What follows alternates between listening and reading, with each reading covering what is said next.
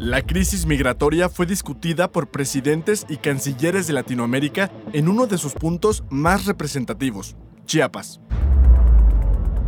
Soy Emilio Sánchez y vamos con N Diario, un producto de N Podcast. No olviden seguirnos, activar la campanita de notificaciones y entrar al nuevo canal de N Media en YouTube. N Media escríbelo todo junto. Este lunes 23 de octubre, los países afectados por la migración acuerdan trabajar en conjunto y atender las causas. En Palenque, Chiapas, se llevó a cabo este 22 de octubre la cumbre Encuentro por una vecindad fraterna y con bienestar, en la que 12 países, entre ellos México, abordaron el tema de la migración que ha registrado un flujo sin precedentes en los últimos meses pues de acuerdo con el presidente Andrés Manuel López Obrador, llegan hasta 16.000 migrantes diariamente a las fronteras de México. Las actividades de este domingo iniciaron a las 10 de la mañana con un recorrido en la zona arqueológica de Palenque, la cual fue fuertemente resguardada y en el que participaron los presidentes de Colombia, Gustavo Petro, de Cuba, Miguel Díaz Canel, de Venezuela, Nicolás Maduro, y representantes de Belice, Costa Rica, El Salvador y otros. Más tarde, la secretaria de Relaciones Exteriores de México, Alicia Bárcena, dio a conocer en conferencia de prensa acompañada de los cancilleres de Cuba, Belice, Haití, Panamá, Colombia, Honduras y El Salvador los acuerdos que se alcanzaron. Se acordó trabajar en siete áreas como autosuficiencia y soberanía alimentaria, empleo digno y educación, y el combate al crimen organizado transnacional y el tráfico de personas. La canciller mexicana dijo que enfrentar la realidad migratoria requiere de responsabilidad compartida.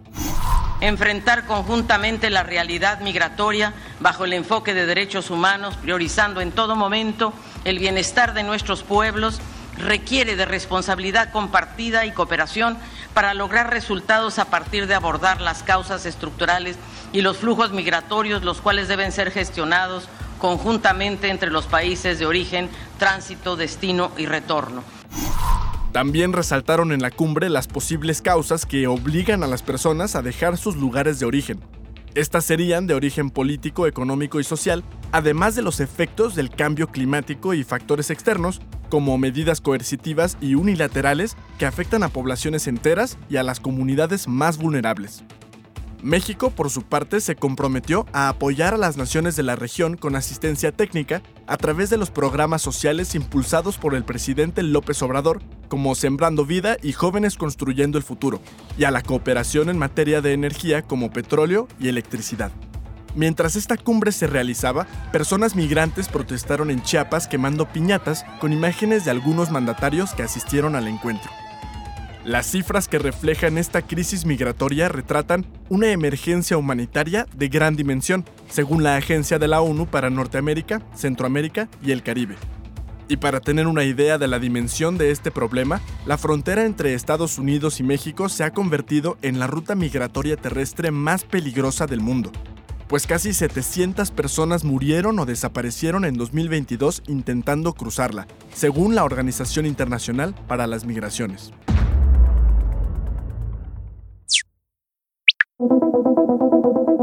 A 16 días de la guerra entre Israel y Hamas, y con un llamado de las Naciones Unidas del ingreso de ayuda humanitaria a la franja de Gaza, la directora de comunicaciones de la Agencia de la ONU para los Refugiados de Palestina, Juliette Touma, confirmó que 14 camiones cargados con víveres y suministros como comida, agua y medicinas han llegado a Gaza el domingo por la noche desde Egipto, a través del paso fronterizo de Rafah, esto con ayuda de la Media Luna Roja egipcia y de la ONU. Sin embargo, los bombardeos complican la entrada de esta ayuda a los palestinos. El vocero del ejército egipcio aseguró en un comunicado que, durante los enfrentamientos en curso en la franja de Gaza, una de las torres de vigilancia fronteriza egipcia fue alcanzada accidentalmente por fragmentos de un proyectil de un tanque israelí, lo que provocó heridas leves a algunos guardias. Por su lado, el ejército israelí reconoció que uno de los carros de combate disparó por error contra un puesto militar egipcio en la frontera con Gaza, e indicaron que este incidente ya se investiga. Hasta el momento este conflicto suma más de 6.000 muertos en ambos territorios. La mayoría de las víctimas son de la franja de Gaza.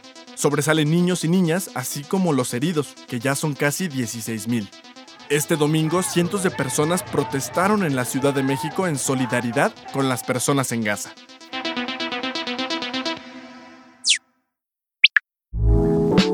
Y antes de despedirnos, México brilla en los Juegos Panamericanos en Santiago de Chile. Esta justa deportiva en la que participan 41 países inició el 20 de octubre y terminará el 5 de noviembre. No es cualquier cosa, ya que dará a muchos sus procesos de clasificación a los Juegos Olímpicos de París 2024. Fue el caso de la mexicana Gabriela Rodríguez, quien con su medalla de plata logró su pase olímpico en la final de skit femenino. México se colocó en el segundo lugar del medallero con 10 de oro, 5 de plata y 3 de bronce, solo por debajo de Estados Unidos que acumula 20 medallas de oro. La primera medalla para México en estos Panamericanos fue para la taekwondoín Cecilia Lee con la presea de bronce, y la primera medalla de oro fue también en esta disciplina a cargo de William de Jesús Arroyo. Además, la maratonista Citlali Cristian logró una gran hazaña que la llevó a ganarse la medalla de oro. Ella registró una nueva marca al completar los poco más de 42 kilómetros en tan solo 2 horas con 27 minutos y 12 segundos. Y en los clavados sincronizados, en la plataforma de 10 metros, Kevin Berlin y Randall Willars también le consiguieron a México un oro. Y para sentirnos más orgullosos, la selección nacional femenil mexicana goleó con un marcador de 7 a 0 a la selección de Jamaica. Parece que México va muy bien, ¿En qué lugar creen que quedará la delegación mexicana en los Juegos Panamericanos? Contesten nuestra encuesta en la descripción de este episodio. Eso fue todo por hoy. Que tengas un gran inicio de semana. No olvides seguirnos, activar la campanita de notificaciones y visitar nmas.com.mx para más contenido. Nos escuchamos mañana aquí en NMAS Diario, un producto de NMAS Podcast.